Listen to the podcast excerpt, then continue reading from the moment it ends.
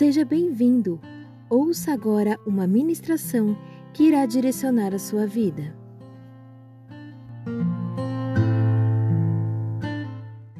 Como que a gente toma decisões sábias? Amém? Quem quer aqui aprender a tomar decisões sábias? Como que a gente toma decisões sábias? Primeira coisa, a gente tem que olhar de novo para Esaú. Por que para Esaú? Porque primeiro nós temos que aprender a como não tomar decisões que não sejam o quê? Sábias e inteligentes. Quando você olha para Esaú, quando você observa Esaú, a gente começa a notar ali, irmãos, alguns algum comportamento que na hora que ele tomou aquela decisão, aquela decisão definiu toda a vida dele. Olha que coisa. Aquela decisão definiu toda a história da vida dele. Então, pastor, primeiro eu preciso entender o quê? Como que eu faço para não tomar decisões erradas? Então, para a gente não tomar decisões erradas, temos que olhar para quem? Para Esaú. Porque ele é alguém que tomou decisão errada na vida dele. O que, que a gente observa? Tenta puxar o texto aí que eu não vou abrir não por conta do tempo. Ele chega da caça. Quando ele chega da caça, o texto diz que ele estava o quê? Com fome. Amém? Dizem aí os nutricionistas, especialistas em emagrecimento, o seguinte: nunca vá para o supermercado com fome. Não sei por que, que eles falam isso, mas é uma orientação que eles dão. Amém? Nunca vá para o supermercado com fome. Você pegou aí, né? Mas olha que ele estava o quê? Com fome. E o que, que é interessante? A fome é uma necessidade fisiológica. O que, que é de errado nisso, irmãos? Nada. Não é verdade? Só que naquele momento, naquela hora, Jacó então negocia com ele. E aí você começa a entender também outras coisas. Não é verdade? No sentido de não negocie quando você está diante de uma necessidade. Não tente fazer acordo diante de necessidades que você possui. Porque, meu amado, normalmente é onde pessoas acabam aí perdendo dinheiro e perdendo muitas coisas. Olha que coisa. Estão percebendo? Quando você tiver uma necessidade, cuidado para você tomar decisões. Porque normalmente as pessoas sempre perdem. Às vezes, no momento de necessidade, a pessoa vai vender um terreno por 30 mil, mas ela está tão necessitada que ela vende por 10, perdeu dinheiro. Vocês estão entendendo o que eu estou falando, né, irmãos? Porque é o desespero do momento. A necessidade está batendo a porta. Então o que nós estamos aprendendo aqui, observando? Diante de necessidades, não tome decisões. Por quê? Você não está tomando uma decisão sábia, mas uma decisão baseada no que você está sentindo. E esse é o problema de muitas pessoas. Porque, qual é o problema, pastor? Elas tomam decisões baseadas em sentimentos, na emoção que elas sentem naquela hora. No calor daquele momento. Está entendendo, não? Quem aqui, irmãos, já tomou decisões por conta de uma emoção, do calor de um momento e depois se arrependeu? Quem já comprou algo aqui? Vamos trazer uma coisa mais para o dia a dia prático. Que você falou, meu Deus, eu preciso disso, eu tenho necessidade disso. Depois você se arrependeu. Quem já fez isso? Ou seja, você tomou a decisão baseada no quê? No que você estava sentindo, na emoção. Então o que a Bíblia está nos orientando? Nunca tome decisões baseadas nos seus impulsos, nos seus instintos, no que você está sentindo, no que você está passando naquele momento. E aí você vai aprender uma coisa: pessoas bem-sucedidas, elas nunca tomam decisões pensando no hoje, ou seja, no momento que eu estou vivendo, buscando o prazer do hoje sempre tomam decisões pensando aonde? Ao longo prazo. Ou seja, quando eles vão tomar decisões, eles pensam o quê? Você vê que Jacó ali, muito sábio. Hoje talvez esse direito não está valendo para mim, mas amanhã eu posso precisar dele. Está dando para entender? Por que, que eu te falo? Porque tem pessoas que é assim, né, irmão? Começa a dar uma melhoradinha de vida, é promovido no trabalho, começa a ganhar um pouquinho mais, ele. Eu estou pensando em trocar de carro, pegar um carro, sabe assim? Eu acho que agora dá para parcelar aquele iPhone. Você está entendendo, não? Ele não pensa, ah, agora que vai, vai sobrar um dinheiro a mais, vou poupar, vou economizar, vou investir. Sei lá, vou fazer algo com esse dinheiro. Não, não, não, não. Ele está pensando hoje, não agora. Quem está entendendo aí? No imediatismo. E nunca o que, irmãos? No amanhã. Esaú só pensou no quê? Para que, que me serve esse direito de primogenitura se eu estou morrendo de fome? Ele só pensou onde? No hoje, no agora. Irmãos, cuidado, que toda vez que você tentar e pautar suas decisões, pensando exclusivamente naquilo que está acontecendo com você hoje, você sempre pode acabar perdendo alguma coisa. Tem gente que por conta disso perdeu o casamento. Tem gente que por conta disso entrou numa furada. Não, pastor, mas o sujeito falou: você dá mil. E aí depois aí vai revertendo. Mal sabia, ele estava entrando numa pirâmide. Estava entrando nisso. Estou entendendo ou não, igreja? Então não sei qual é a necessidade que você tem hoje. Eu não sei o que é que está passando, o que, que você precisa, mas entenda, não tome decisões com base nisso. Porque como diz aí fora, vai dar ruim. Vai dar ruim. No fim acaba o quê? Vai dar ruim. Amém? Quem está entendendo aí? Não tome decisões com base no que você sente, com base nas necessidades, e muito menos pensando em resolver uma situação do hoje, sem pensar onde? No amanhã. Quem está entendendo aqui?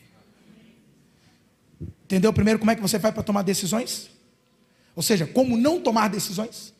Agora, vamos entrar no que eu quero tratar com vocês. Como tomar decisões sábias em 2022. Abra, por favor, em Provérbios, e aqui eu vou ler uma série de versículos com vocês, para que você possa entender, amém? Provérbios, capítulo 11, vamos lá. Depois de Salmos, tá? É vizinho de Salmos. Antes de eu falar sobre como tomar, o que, você tem que entender? Todas as suas decisões, presta bem atenção, irmãos. Se você quer tomar uma decisão sábia, ou você precisa tomar uma decisão, você está falando assim, pastor, eu preciso tomar uma decisão na minha vida, mas eu não sei o que fazer. Primeira coisa que você tem que entender: todas as suas decisões, ela precisa passar por uma espécie de filtro. Você tem que filtrar ela. Ou seja, o primeiro filtro eu vou mostrar para você. Se passar por ele, ok. Se não, já descarta. Deu para entender como é que funciona? Já descarta. Passou pelo primeiro, então você vai ver o segundo filtro. Passa pelo segundo? Passa, pastor. Então, ok. E se chegar no último, aí você faz. O problema nosso é o seguinte: é que a gente quer, né? E aí, ah, já sei, vou resolver minha vida, agora eu vou. Mas você consultou, você, não, eu vou fazer, vai dar certo. E aí você sabe o que, que dá isso, né, irmão? Sabe ou não sabe? Então, pastor, como é que eu faço para tomar decisões sábias em 2022? Queridos, o primeiro filtro está aqui no capítulo 11, versículo 14. 11 e 14. Diz o seguinte: olha que coisa poderosa, hein? Quando não há direção sábia, o povo cai. Mas na multidão de conselhos ou de conselheiros, há segurança. Amém? Já entendeu um pouquinho do Brasil aí? O que, que falta aqui? Conselheiros. Pula agora para o capítulo 12, versículo 15, de Provérbios. Próximo, só virou a página, já está aí. 12 e 15. O caminho do insensato é correto aos seus próprios olhos. Ah, eu acho que isso aqui é bom. Não, isso aqui é uma maravilha, isso aqui você vai ver, vai dar tudo certo. Deu para entender? Mas quem dá ouvido ao conselho é o quê? é sábio. Capítulo 13, versículo 10 agora. 13, 10. Provérbios 13, 10. A arrogância só produz conflito. Eu sei o que eu estou fazendo. Já viu isso? Eu sei como é que funciona, eu já sei. É, produz conflito. Mas a sabedoria está com quem? se aconselham. Provérbios 15 agora. Capítulo 15, versículo 22. 15 e 22. Irmãos, aqui fechou para nós, mas tem mais um versículo que eu vou dar para vocês. Mas olha esse versículo. Onde não há conselho, os projetos se frustram. Eita Deus! Entendeu porque tem coisa que não está dando certo na tua vida? Entendeu porque tem coisa que você começa a querer empreender, a colocar para funcionar, mas o negócio não vai? Entendeu porque seus projetos se frustram? Por que está dizendo? Aonde não há conselho, os projetos se frustram, mas com muito conselheiros, eles se estabelecem. Quem está entendendo aí? Você conseguiu pegar? Para encerrar, Provérbios 19 e 20. Para encerrar, 19 e 20. Achou? Diz: ouve o conselho. Ó, Provérbios 19 e 20. Ouve o conselho. E recebe o que? A correção. Para que sejais sábios nos últimos dias da vida. Meu irmão, qual é o primeiro filtro? Quem pegou aí? Vocês leram comigo ou não? Qual é o primeiro filtro? Buscar o quê? Conselhos. Antes de tomar qualquer decisão, vá buscar conselhos. Vá buscar orientações, recomendações. Vai procurar alguém que possa te orientar, entendeu ou não? Você leu, acabou, acabou de ler comigo, por que, que muitas coisas na sua vida não estão dando certo? Porque ou você não ouviu conselhos, ou você não buscou conselhos. Simplesmente por conta disso, irmãos. Então, o que, que a Bíblia está orientando? Que o primeiro filtro é: vou tomar uma decisão, vou buscar alguém. Vou falar com alguém, eu preciso tratar isso com alguém. Alguém que possa me orientar, alguém que possa me instruir, alguém que possa recomendar algo para mim, alguém que possa, de repente, me dar uma outra visão. Eu me lembro uma certa vez de que um rapaz ele me procurou, me mandou uma mensagem falando assim: Pastor, é o seguinte, preciso de uma orientação. Eu estou morando aqui na casa da, da minha sogra, mas está ficando uma situação muito complicada. Né? Vem um pessoal meio estranho aqui. É, e está uma situação que assim, eu estou pensando na minha esposa, estou pensando na, na, no meu filho, né, na, na minha criança. E eu estou pensando em sair e comprar um apartamento. O que, que o senhor acha? E aí, naquela hora, irmãos, o que me veio foi o seguinte: olha, não tome nenhuma decisão precipitada. Se tem condições de sair daí, alugar um lugar, para você né, esfriar a cabeça, poder repensar, recalcular a rota, se organizar. E aí sim, quem sabe, você faz isso. O que é interessante? É que a pessoa seguiu o conselho, saiu do lugar. Deu para entender? Foi para um lugar que ele pudesse o quê? pensar e poder tomar decisões. Agora pensa se ele tivesse entrado no financiamento, irmãos. Veio pandemia. Tantas situações que poderia acontecer e quem sabe até perder o imóvel. Vocês estão entendendo ou não? Mas por conta do que às vezes querer tomar uma decisão ali desesperado, mas ele fez o quê? Buscou o quê? Conselho. Deu para entender? Foi buscar conselho. Agora é lógico, existe uma diferença entre opinião e conselho. Opinião é que negócio. É, se eu fosse você. eu acho que. Ah, irmão. Quem já viu isso? Nossa, se fosse você, no seu caso. Pastor, buscar conselho de quem, irmão? Primeiro, pessoas especializadas. Se você puder, então, pastor, estou com problema financeiro. Você tem que buscar quem, irmãos? Um consultor financeiro. Pessoa que entenda de finanças, que compreenda isso. É esse que tem que buscar. Pastor, estou com problema no casamento. Ué, busca um terapeuta. Simples. Busque alguém, irmãos, que de alguma forma sabe do que está o quê? Falando, não é curioso. Curioso tem um monte, irmão.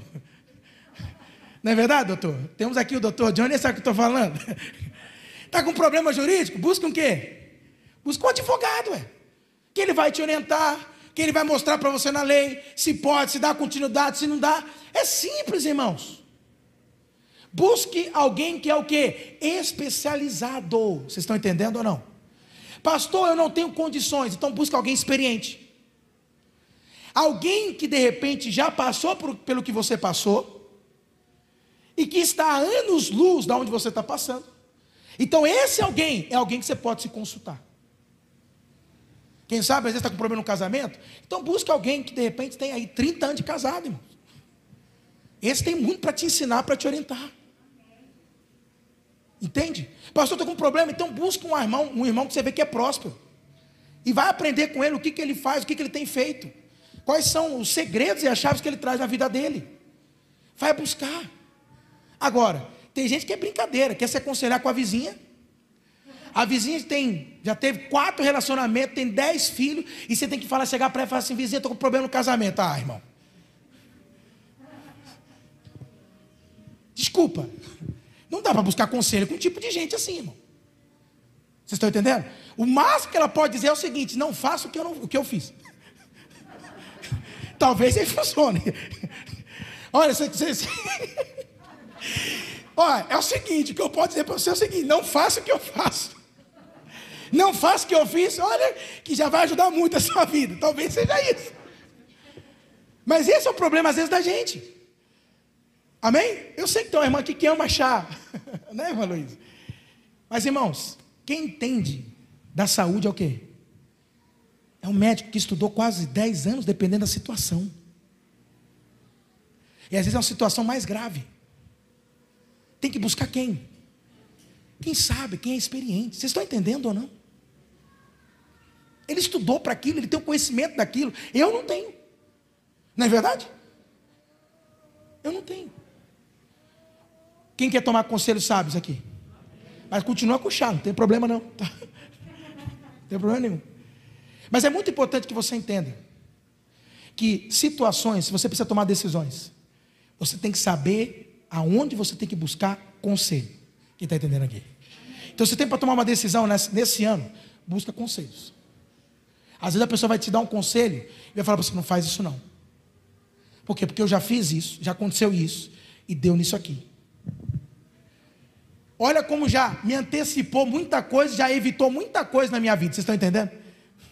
Irmãos, é uma questão de sabedoria. Porque buscar conselho é você ir a alguém que já sabe o resultado final. Ele já sabe, é ou não é verdade? Então você chega e ele fala para você, ó, não vai. Irmão, não vai. Não vou. Se ele disser para você, olha, deu certo, mas ó, e eu já vi situações assim de pessoas, e é maravilhoso. Né? Se você buscar uma orientação, fulano, você fez tal coisa? Fiz. Um amigo meu, meu recentemente, pastor Quirino, conversando uma situação comigo, ele foi me orientando, só que ele falou assim, ó, é interessante. Se fosse naquele se fosse hoje, eu já tomaria uma outra decisão. Eu teria observado uma outra situação. Eu já teria visto uma outra coisa. E aquilo já peguei e falei: "Ah, então tá bom. Já vou tomar isso para mim". Porque na hora que eu também for observar o que tem que ser observado, eu vou colocar esses pontos. Vocês estão entendendo como é que funciona? Quem está entendendo aqui? Irmão, facilita muito a nossa vida. Não é verdade? Não facilita? Sim ou não? Busque o quê? Conselhos. Esse é o primeiro filtro. Amém? Segundo filtro, Daniel capítulo 1. Lá para frente, irmãos. É lógico que eu estou colocando de uma maneira aqui é, sequencial, mas de repente, primeiro você vai ter que observar, de repente, o segundo filtro, depois partir para o primeiro, quem sabe já ir para o terceiro, vai depender. Mas eu tenho certeza que todas as decisões suas vai ter que passar por esses filtros aqui, por esses critérios. Amém, igreja? Então vamos lá. Qual é o segundo filtro? Daniel capítulo 1, quem achou aí?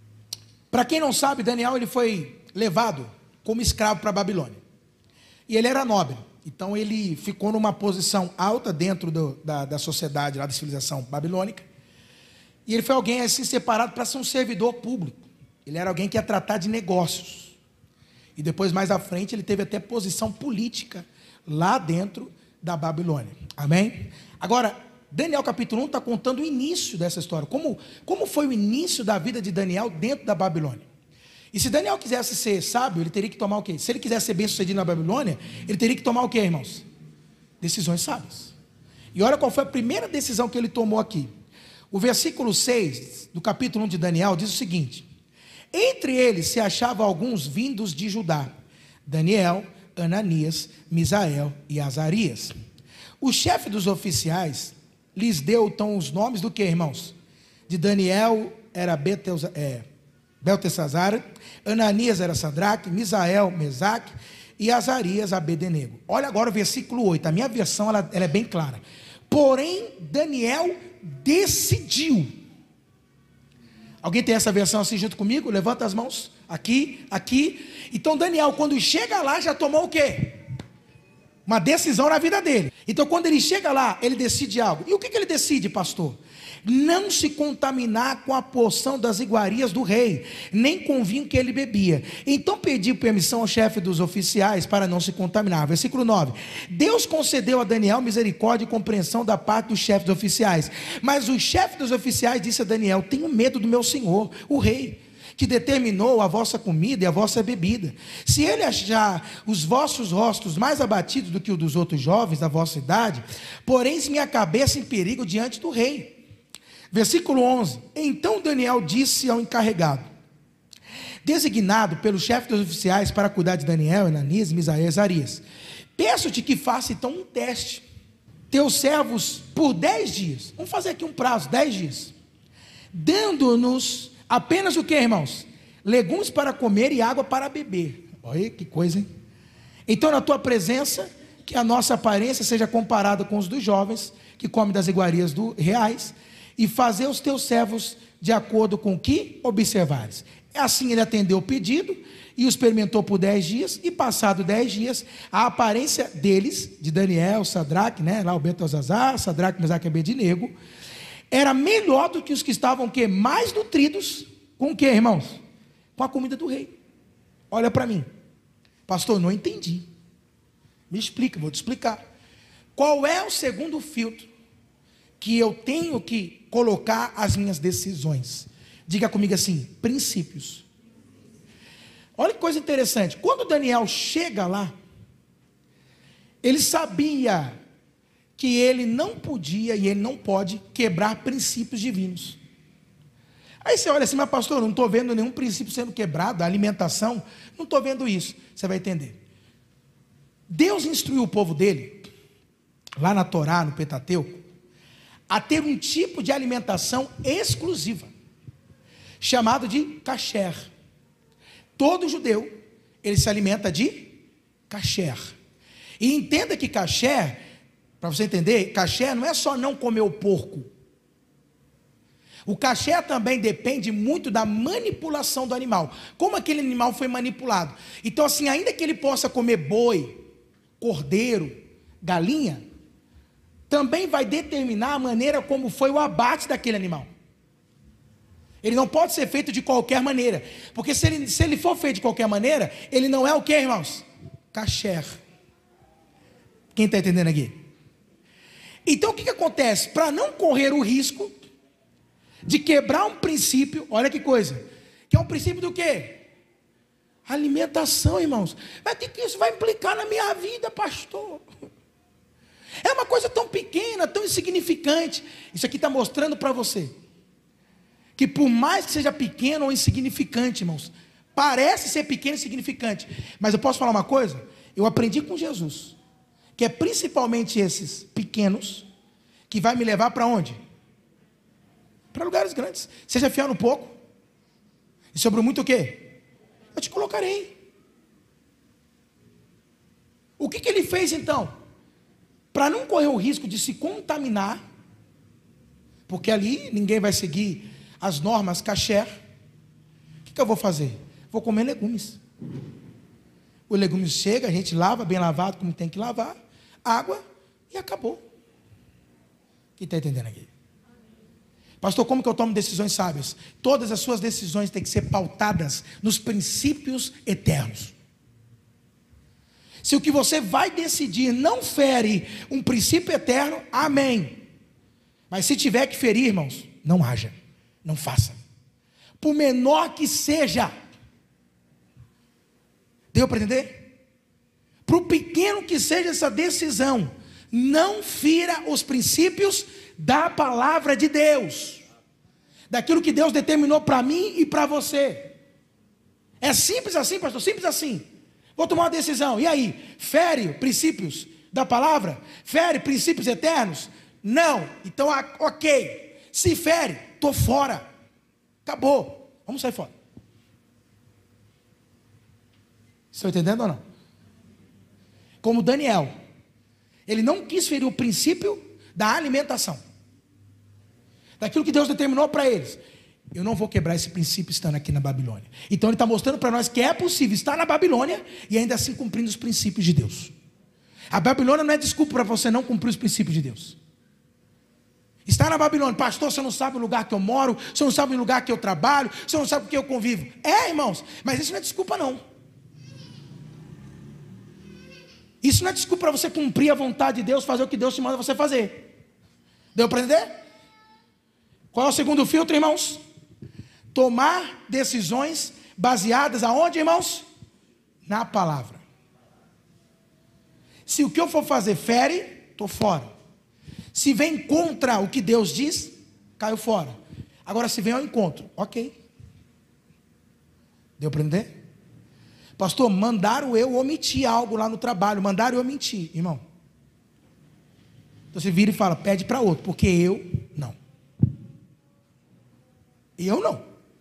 Outro pode fazer, mas eu não. Quem está entendendo aqui? Vocês estão entendendo? Irmãos, não quebre princípios. Lembra que nós falamos isso aqui? Quem lembra que nós falamos essa palavra aqui? Foi semana passada, não foi? Não quebre o quê? Princípios. E olha Deus falando com a gente de novo. Se você quer ter um ano bem sucedido, não quebre os princípios. Seja fiel em cada princípio. Por menor que seja ele, seja fiel. Amém, igreja? Amém, igreja? E para fechar, irmãos, a gente fecha agora em Colossenses capítulo 3, versículo 15. Lá no final da Bíblia, Novo Testamento. E vamos falar a verdade, comer legumes não é, não é fácil, não é, irmão? Imagina quando o homem trazia os legumes para eles, e o pessoal lá comendo costela, bisteca de porco. Hein? Consegue imaginar aí? Não. Hein? Consegue aquela picanha. E ele só no alfacezinho ali, irmão, e no chuchu. Você imagina um negócio desse? Mas não vamos quebrar o princípio. E sabe quantos anos eles ficaram comendo isso? Três anos. Três anos. Para encerrar, pastor, qual é o último filtro? Ou o terceiro filtro? Quem achou? Amém. Capítulo 3, versículo 15 de Colossenses, diz o seguinte: A paz de Cristo, para o qual também fosse chamado em um só corpo, domine em vossos corações. Alguma versão diz aqui que a paz seja o árbitro do vosso coração. Tem alguém que tem essa versão? Lá atrás tem um. Alguém mais? Leia aí, leia aí. O irmão ali Antônio também. Alguém mais? Alguém mais? Alguém mais? A irmã aqui também. Alguém mais? Alguém mais? Ok. O sentido é o mesmo. Se a tua Bíblia está dizendo domine e árbitro, é a mesma coisa. Agora, imagina que o árbitro, imagina o árbitro de futebol. Já assistiu futebol, não já? Ele está ali para determinar o que pode e o que não pode. Então, se ele vê algo que fere, olha que interessante, a regra, ele vai ali e marca: ó, isso aqui está errado, é falta. Não é verdade? Feriu a regra, a lei, acabou, é ali, falta. Agora, tem lances às vezes que o árbitro olha, é um esbarrão e ele deixa o quê? Deixa correr. Deixa correr. Queridos, não é diferente. Ele está dizendo para nós que a paz de Cristo é que deve ser o hábito do nosso coração. Ou seja, se eu vou fazer algo e o meu coração, agora eu vou trazer para a versão da maioria, não está dominado pela paz, não faça. E você sente, você sabe. Agora, tem paz? Pode fazer. Deu para entender? Isso é uma coisa que eu aprendi com o missionário R. Soares. Uma vez ele comentou isso que tudo que ele faz na vida dele, vai tomar uma decisão, tem que assinar um contrato, tem que fazer algum negócio, alguma coisa do tipo, ele diz que ele só assina se ele sentir paz. Pastor, se ele não sentir, ele não assina, ele espera, às vezes espera um pouco, porque de repente não é o momento, ainda não é a hora, estão entendendo, igreja? Ou de repente não é para ser feito mesmo. Então qual é o terceiro filtro? É se a paz tem dominado seu coração diante daquela decisão que você tem que tomar. Pastor, não está, a paz não está prendendo meu coração. Então, meu amado, não faz. Não faça, não haja, não tome decisão. Por quê? Porque eu entendo que essa paz, é aquilo que eu aprendi também num livro do Candy Hager, chamado Como Ser Guiado pelo Espírito de Deus. E lá nesse livro, ele fala, ele nos conta sobre o testemunho interior. Ele diz que todo nascido de novo, batizado do Espírito Santo, ele possui um testemunho interior, que é o Espírito Santo de Deus. E esse vai testificando no seu espírito o que você tem que fazer e o que você não faz. O que você decide e pelo que você não decide. Então, pelo que Paulo está dizendo é o seguinte: como é que eu identifico esse testemunho interior? A paz. Se aonde você vai, essa paz saiu, não está dominando, então, meu amado, volta para trás. Se eu seguir para lá e eu percebo essa paz ainda dominando, presente no meu coração, presente dentro de mim, então eu faço. Amém, amados? Ah, é lógico que às vezes pode ter medo. Medo é um sentimento normal. Mas a paz é algo muito maior do que simplesmente medo. Às vezes você tem até medo de fazer algo, mas você sente aquela segurança, aquela paz dentro de você. E você diz: Eu vou fazer. Quem está entendendo aí? Então qual é o terceiro filtro?